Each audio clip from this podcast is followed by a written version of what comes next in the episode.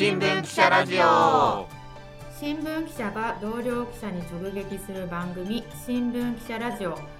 今日は記者が自分の記事を読んで伝える企画記者読みです社会部の中村真明記者が東京都中野区の生活保護世帯への援助事業で標準の4倍もの人を1人のケースワーカーが担当させられているという実態を書いた記事を紹介します。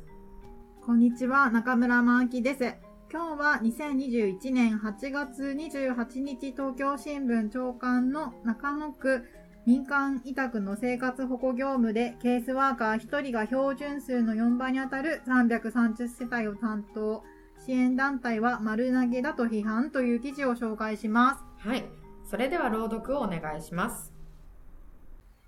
東京都中野区が高齢の生活保護世帯を援助する事業で、1人のケースワーカーが受け持つ平均世帯数が330世帯だったことが、困窮者支援団体の生活保護問題対策全国会議の調査で分かりました。これは国が目安とする80世帯の標準数を大きく上回っています。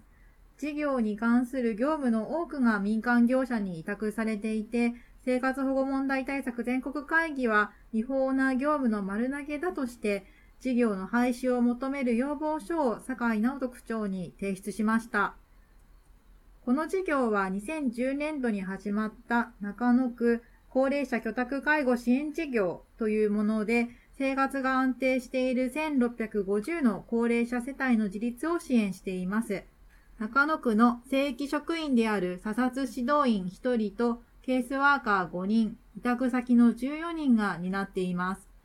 東京新聞は福祉事務所を置く都内49の区市に最も多くの世帯を担当するケースワーカーの受け持ち数を聞きました。このうち43区市から回答があり、最小は73世帯、最多は241世帯となり、中野区の突出ぶりが明らかになりました。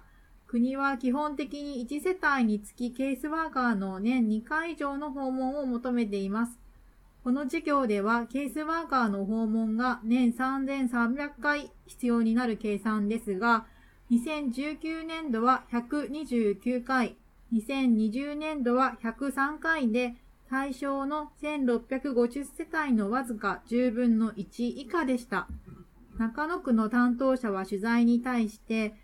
国が策定を求めている年間訪問計画を2019年度と2020年度は作らなかったとも話していて、対応のずさんさを認めました。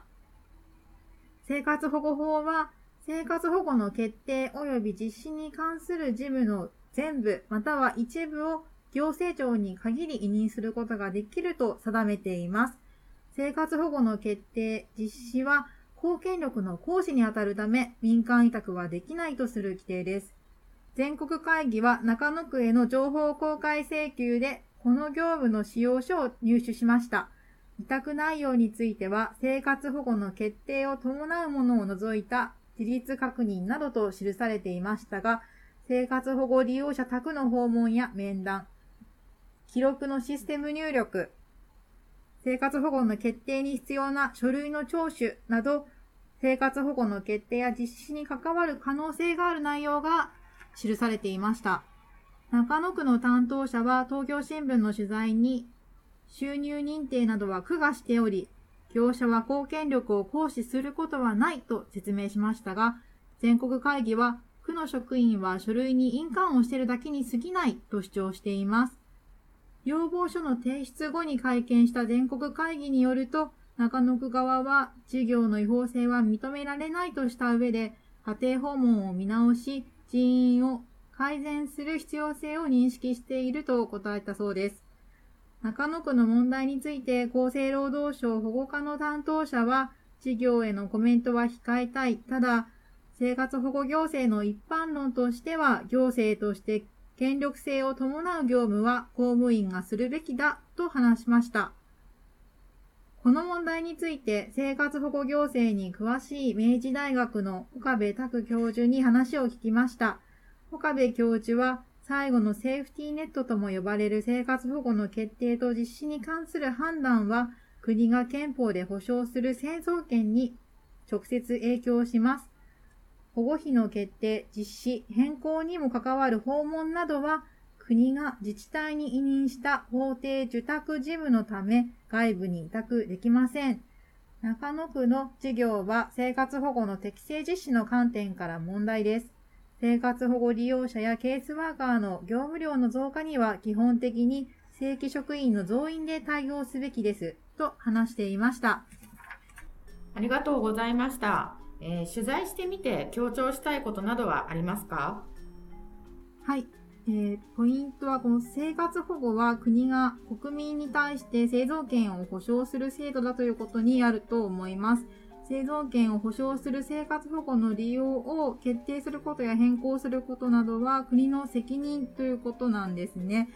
国は、まこうした業務を行政庁に委任していて各福祉事務所が担っているんです。ところが中野区ではその業務が長年民間業者に委託されていたとみられていて、ケースワーカーは生活状況の把握などを行うための家庭訪問もほぼできていませんでした。ケースワーカー1人は平均して330世帯を担当していたということなので、年間660回も家庭訪問をしないといけない計算になります。